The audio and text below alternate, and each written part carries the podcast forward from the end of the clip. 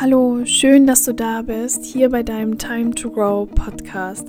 Zusammen schauen wir uns an, was es heißt, dein Leben zu 100% selbst in den Händen zu halten und wie du dorthin kommst, deine eigenen 100% zu leben. Selbstliebe, Selbstdisziplin, Fehler und Schwächen und auch Menschen, die genau das tun, nämlich ihre 100% leben. Ich freue mich auf viele inspirierende Geschichten und Erkenntnisse, die wir zusammen bekommen. Ich möchte dir heute eine ganz besondere Geschichte erzählen.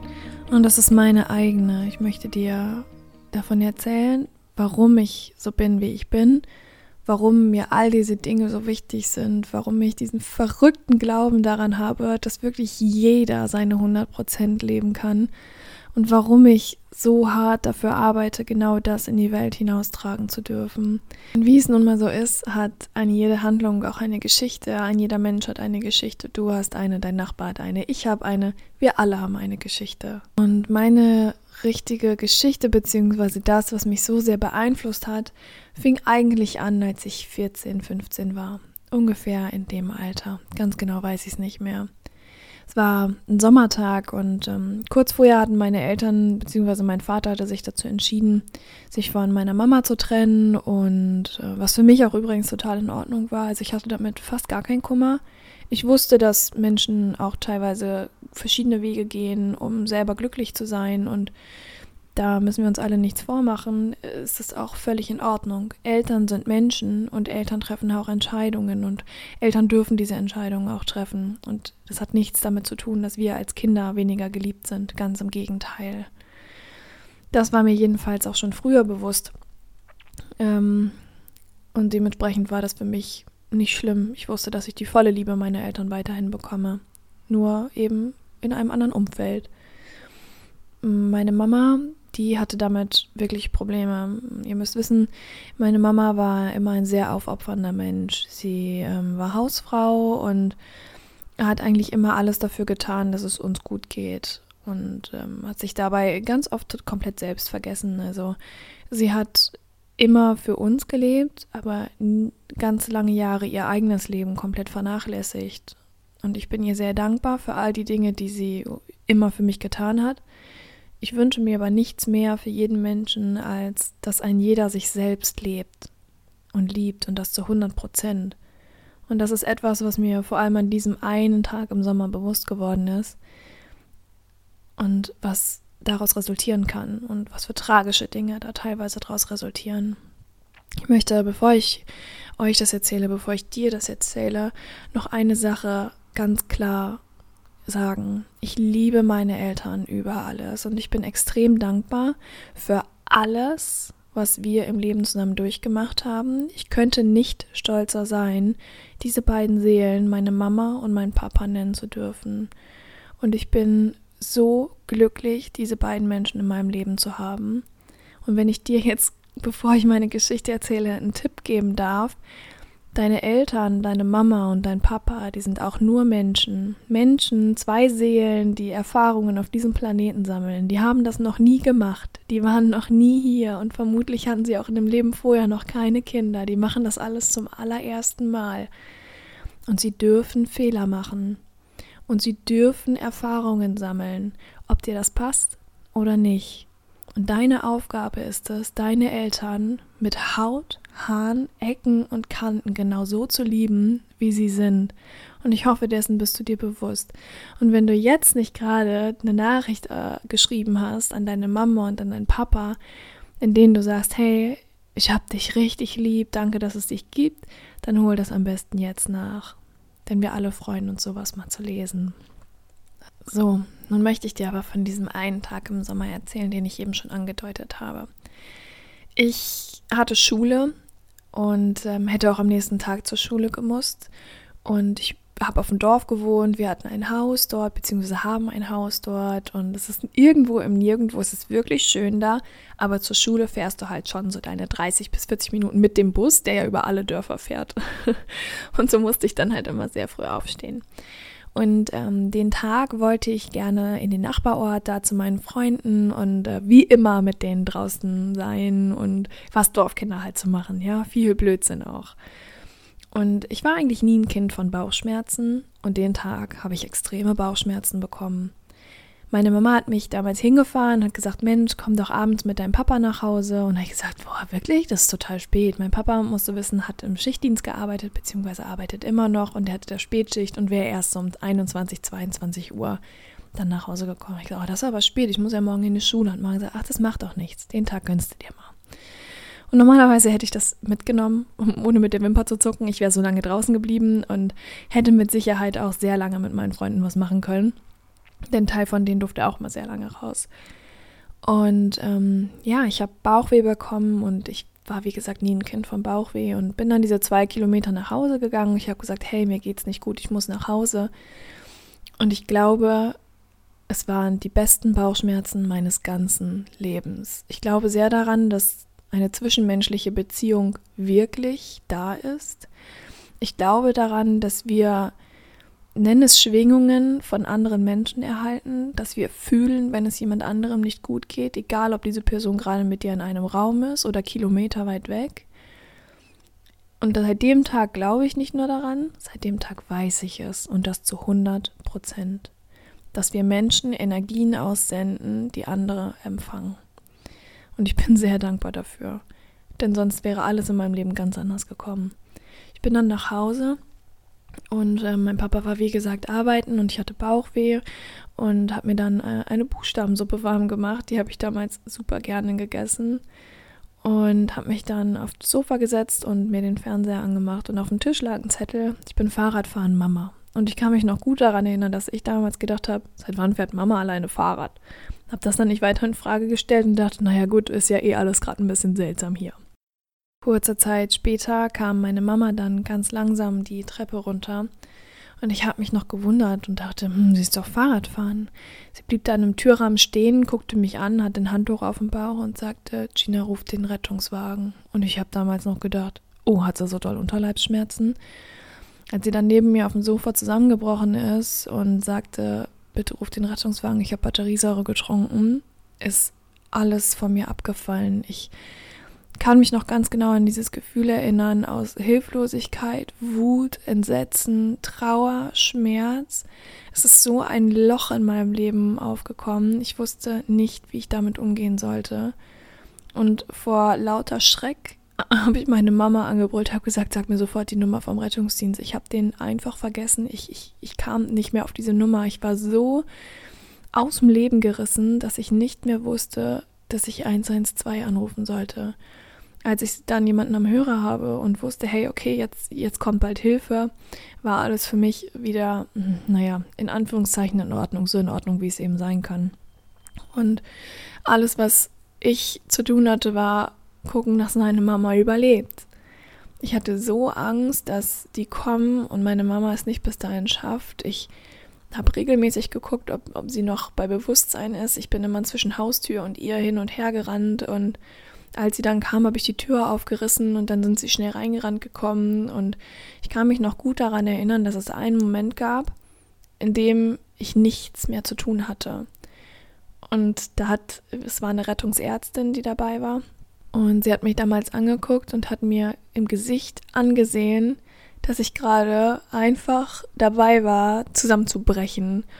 Und ich kann mich noch ganz genau daran erinnern, wie sie mich angeguckt hat, neben meiner Mama saß und gesagt hat, hey, du musst jetzt wirklich nochmal tapfer sein. Ich weiß, das ist scheiße und du bist so tapfer. Mach damit weiter. Ich kann mich nicht um dich kümmern, wenn du zusammenbrichst. Ich muss deine Mama retten. Also war ich tapfer. Und sie hat mir dann zwei ganz einfache Aufgaben gegeben: ein Glas mit Wasser und einen Eimer, falls meine Mama sich übergeben muss, und das Wasser, um die Säure zu neutralisieren. Und dann waren alle am Rumwerkeln und ich hatte die ehrenvolle Aufgabe, meinen Vater noch anzurufen und ihm zu sagen, was hier gerade los war. Und ich hatte einen einzigen Gedanken in meinem Kopf. Scheiße, was ist, wenn dein Papa auf dem Weg einen Unfall baut, weil er so schnell fährt und Panik hat und ich dann alleine bin? Das war alles, was ich gedacht habe. Also habe ich ihn angerufen und versucht, ihn irgendwie nach Hause zu lotsen, ohne dass er weiß, was los ist. Und ich habe eben von dieser Verbindung gesprochen, die Menschen zueinander haben. Er hat natürlich gemerkt, dass was nicht stimmt. Also musste ich es ihm sagen und ich hatte schneller ein Besetzzeichen am Hörer, als mir lieb war und innerhalb von kürzester Zeit war mein Vater da. Und kurz vorher traf auch die Polizei ein. Und ähm, ja, so durfte ich mit denen zusammen Beweise sammeln und die ganze Chose mit denen noch einmal durchgehen.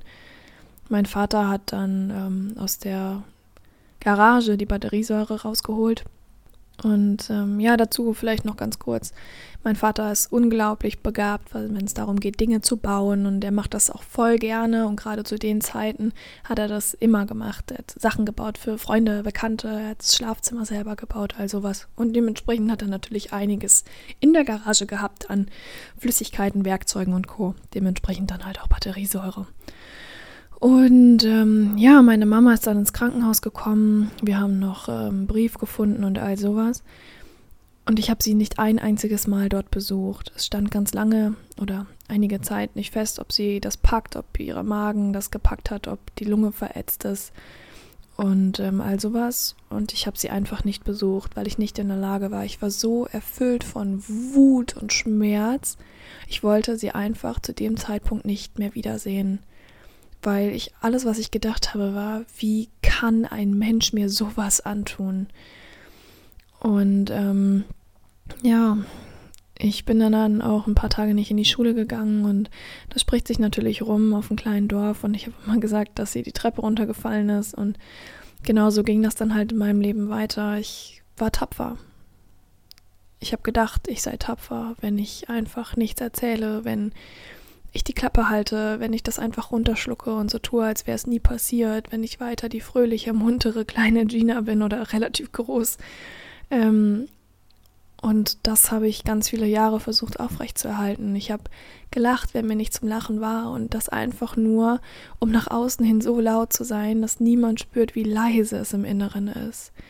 Ich war ein laufender Eisklotz. Ich war nicht in der Lage, Menschen emotional in mein Leben zu lassen und das ging ganz, ganz lange Jahre so. Ganz viele wissen überhaupt gar nichts von dieser Geschichte und das ist in Ordnung und das ist auch irgendwo sehr privat. Ich glaube aber, dass wir Menschen einen großen Fehler machen und das ganz, ganz viele von uns. Wir stehen nicht zu unseren Geschichten. Wir glauben, dass das peinlich ist. Wir glauben, dass das ja so privat ist, dass es keiner wissen muss. Aber ich glaube, das ist ein ganz großer Fehler. Deine Geschichte ist so wichtig, dass du sie leben musst. Deine Geschichte ist so ein großer Persönlichkeitsteil von dir. Und wenn du das immer nur versteckst, dann mutest du dich selbst, du stellst dich selbst auf lautlos und du hast eine Stimme in dieser Welt, also nutze sie. Und ich muss sagen, rückwirkend tut es mir unglaublich leid, wie ich manchmal zu Menschen war. Ich glaube aber, dass das wichtig für mich war, denn es war meine eigene Art und Weise, mit all diesen Dingen umzugehen. Denn du kannst dir vorstellen, dass an sowas ein ewig langer Rattenschwanz hängt. Ja, es ist nicht nur dieser eine Tag, es sind die Jahre, die da dran hängen.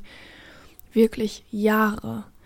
Und ich bin extrem dankbar dafür, dass ich vor mehr als, wow, vor mehr als drei Jahren sogar, Menschen kennengelernt habe, die meine Geschichte hören wollten. Und zwar meine echte, wahre Geschichte. Und als ich das, was ich jetzt hier erzähle, zum allerersten Mal erzählt habe, bin ich komplett in Tränen ausgebrochen.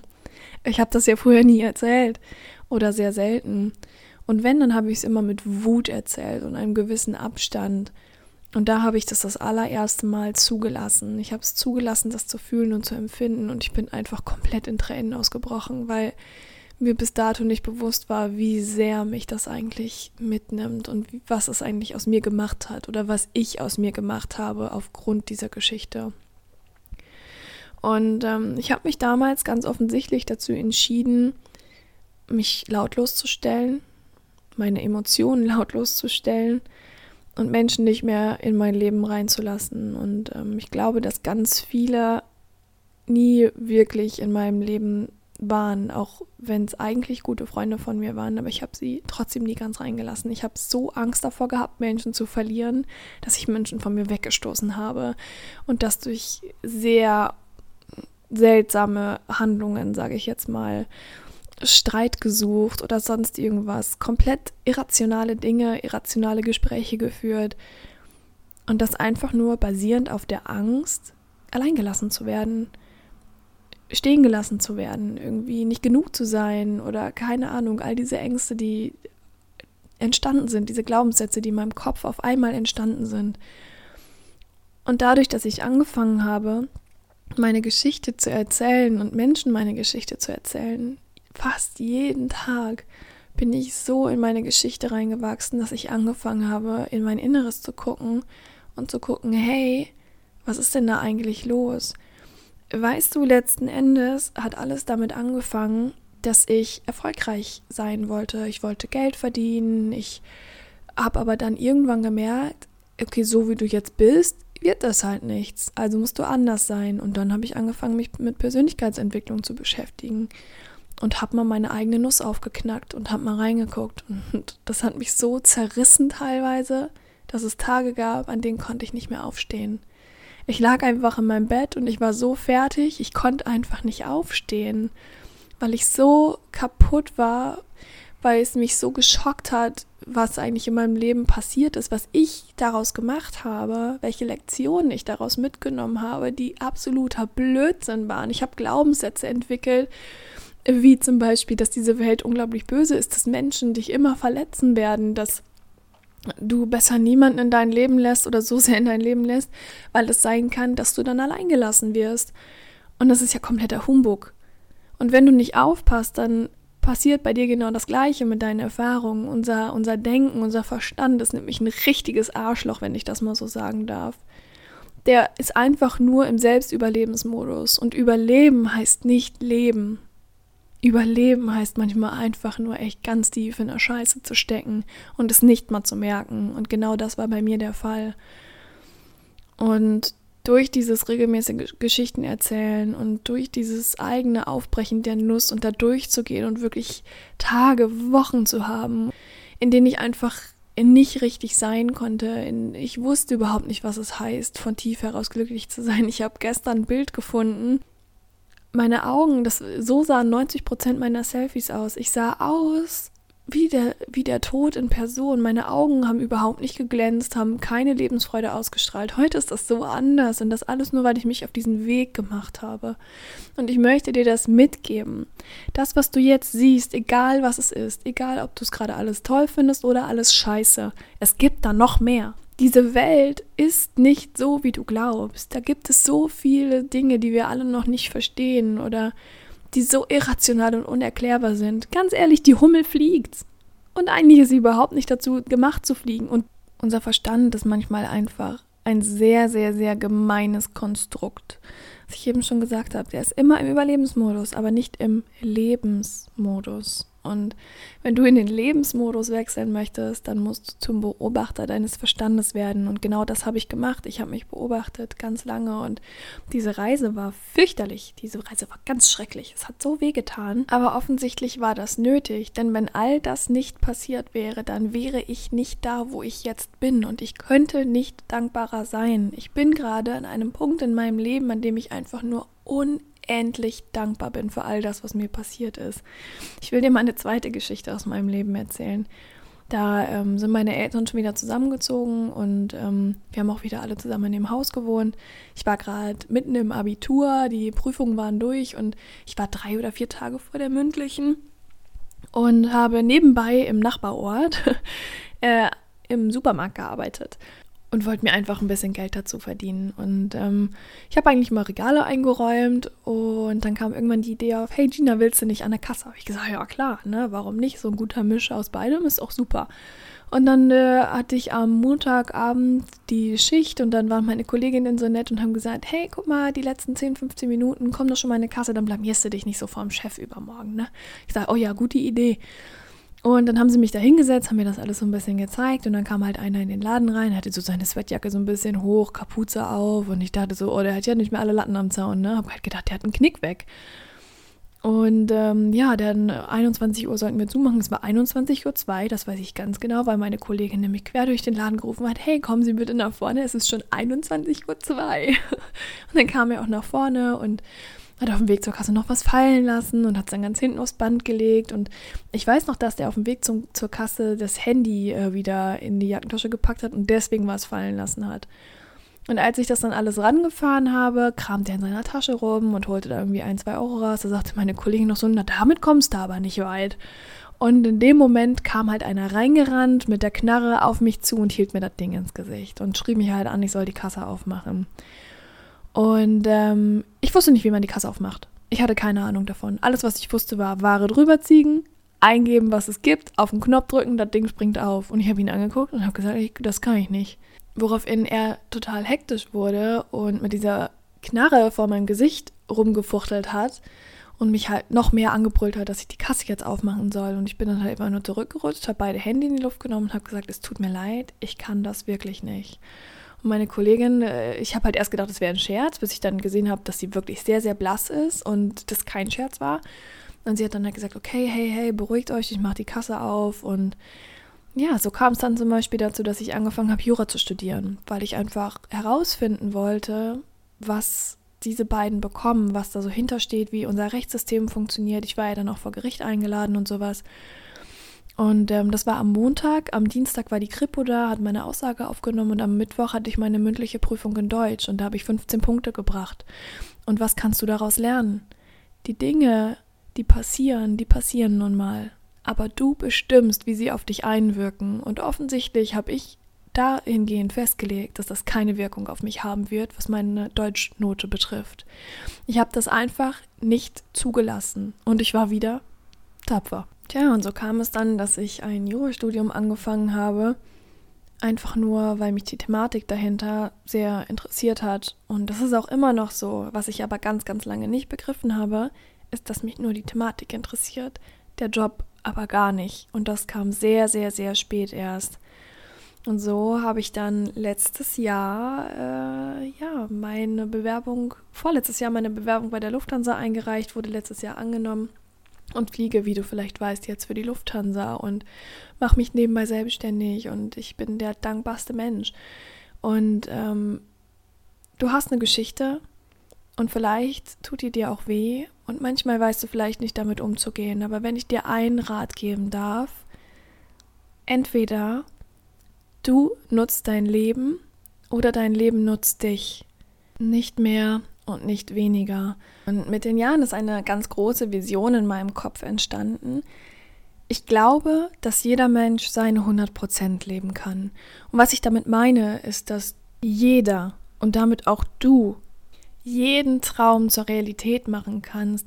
Ich habe es eben schon gesagt, die Hummel kann fliegen und eigentlich kann sie gar nicht fliegen. Zumindest ist das das, was die Physik sagt. Und nur weil dir jemand sagt, du kannst etwas nicht oder du bist nichts, du warst noch nie was und du wirst niemals etwas sein, heißt es doch nicht, dass du all das nicht bist, sein kannst und mal wirst. Ein größter Traum ist es, Menschen, egal wem, dir, mir, meiner Familie, egal wer da vor mir steht, immer das Gefühl zu geben, selbst genug zu sein. Und dafür arbeite ich jeden Tag. Dafür gibt es diesen Podcast, deswegen gebe ich Seminare, deswegen bin ich auf Instagram. Und als mir das bewusst geworden ist, ging es nicht mehr anders. Als ich mein Warum wirklich für mich begriffen und akzeptiert habe, was sehr lange gedauert hat, konnte ich mich dem nicht mehr entziehen. Und das ist auch der einzige Grund, warum, warum ich dir diese Folge aufnehme, weil ich möchte, dass du daraus Mut und Kraft mitnimmst. Ja, es passieren scheiß Dinge im Leben. Und Alter, die tun auch verdammt weh. Und das ist okay. Und du darfst Schmerz fühlen und du darfst auch verbittert sein und du darfst auch dich verhalten wie der letzte Affe im Wald teilweise. Aber werde zum Beobachter deines Verstandes, lerne die Dinge einzuordnen. Lass dich nicht von deiner Vergangenheit und von deinem Verstand benutzen wie so eine Puppe, die an Seilen hängt. Du kreierst, du erschaffst, du entscheidest. Also wie wär's, wenn du dich jetzt für dich entscheidest, für deine Einzigartigkeit, für deine Handlungsfähigkeit, für deine 100 Prozent, für all das, was du sein möchtest und entscheide dich dafür, all das zu werden. Raus mit den Zweifeln, rein mit dem Mut und ich hoffe so, so sehr, dass ich dir all das mitgeben darf, weil es ist möglich. Du kannst diesen Schmerz durchleben, du kannst diesen Schmerz mit als Mumm und als Kraft und als Mut mitnehmen. Und ja, wenn, ich, wenn es einen Wunsch gibt, dann wünsche ich mir, dass du, der oder die jetzt hier gerade zuhört, genau das aus dieser Folge mitnehmen konntest. Ich möchte dir einmal von Herzen Danke sagen, und zwar dafür, dass du dir diese Folge bis zum Schluss angehört hast. Und ich hoffe, dass du ganz viel für dich mitnehmen konntest, ganz viel Mut, ganz viel Kraft und vor allem das Bewusstsein darüber, dass deine Geschichte genauso wie sie ist, perfekt ist und dass es nichts gibt, worüber du traurig sein musst oder wofür du dich schämen musst. Ganz im Gegenteil. Wir Menschen sind manchmal sehr zerbrechlich und unser Verstand ist manchmal wirklich gemein. Aber du hast jetzt die Möglichkeit, all das, was du wirklich verändern möchtest, zu verändern. Und ich hoffe sehr, dass du den Mut und die Kraft findest, genau das zu tun. Und wenn es eine Sache gibt, an die ich ganz fest glaube, dann daran, dass du genau diesen Mut und diese Kraft bereits in dir hast und dass du die Möglichkeit hast, alles zu erreichen, was du erreichen möchtest.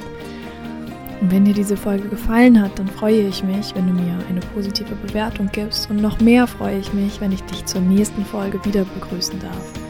Und bis dahin wünsche ich dir nur das Beste.